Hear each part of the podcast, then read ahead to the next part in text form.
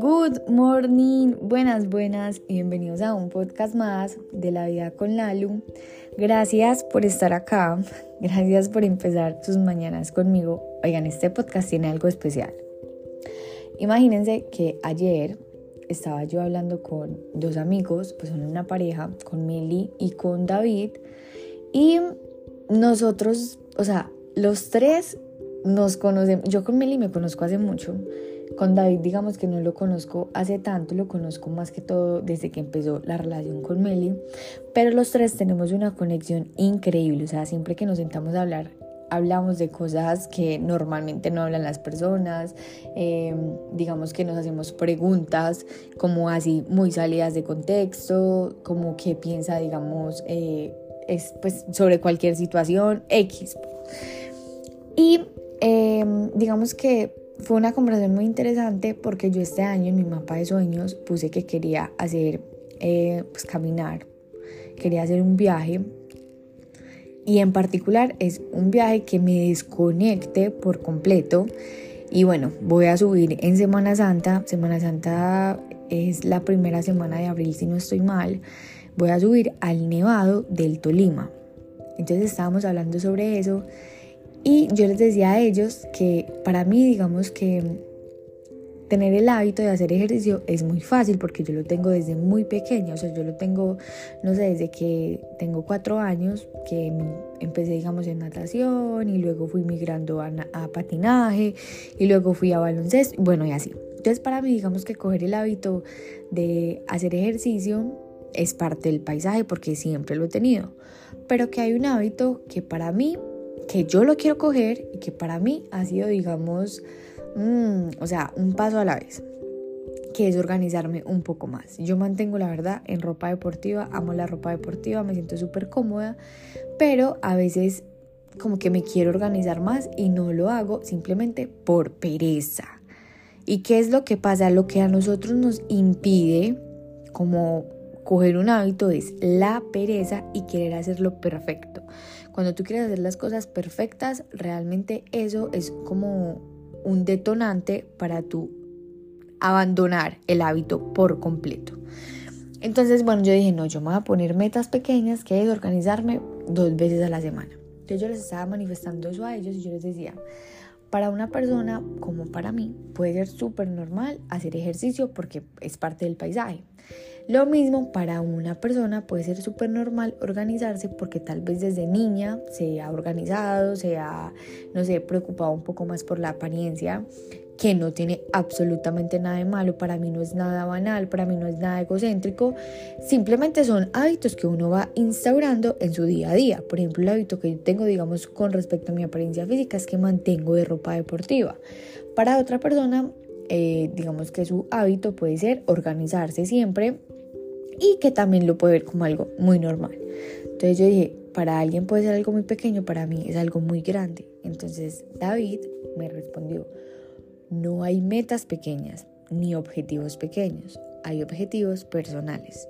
Esa, esa frase a mí me hizo boom. Y es verdad, en la alimentación para una persona un gran avance puede ser comerse una ensalada porque tal vez no le gusta casi los vegetales, porque tal vez en la crianza eh, no, digamos que no, no vio casi vegetales, bueno, sí, cualquier cosa así, pero también un avance puede ser comerse una porción de pizza. Todo depende de quién, de la persona. No es que la una tenga el hábito o tenga el objetivo más grande o más pequeño, no los objetivos son tan personales como las metas, el proceso, como absolutamente todo en la vida. Así que si tú hoy tienes un objetivo y no te cumples, o sea, tú eres como que, ay no, yo ayer, ¿verdad? Que yo dije que, que yo iba a empezar a entrenar, pero no lo hice. Hazlo lo más fácil posible. Cuando uno quiere hacer las cosas perfectas, ahí es donde uno tiende a abandonar. Por eso es que uno en enero ve los gimnasios súper llenos, pero ya en junio, bueno, ni siquiera en junio, ya en marzo no están tan llenos. Porque queremos hacerlo súper perfecto, queremos ir a un gimnasio. Voy a hablar de un gimnasio, pero esto funciona para todo. Eh, queremos llegar y levantar el mismo peso de las personas que ya llevan, digamos, un poco más de tiempo, queremos tener el cuerpo de las personas que ya llevan un poco más de tiempo, eh, queremos empezar a entrenar, entrenar los siete días a la semana. Y eso empieza a abrumar y a agotar porque lo que estamos haciendo son renuncias. Entonces, en este momento tú quieres coger, digamos, el hábito de hacer ejercicio, pero sí o sí hay que hacer una renuncia. Como así? Supongamos, antes dedicabas tres horas a estar en el celular, que no está mal, pero ahora hay que hacer una renuncia de tal vez solamente dedicarle dos horas e ir una hora a entrenar. Entonces ahí lo que estás haciendo es una renuncia, pero para ir incorporando un nuevo hábito. Les estoy hablando de cosas así, pero a veces las renuncias son un poco más drásticas.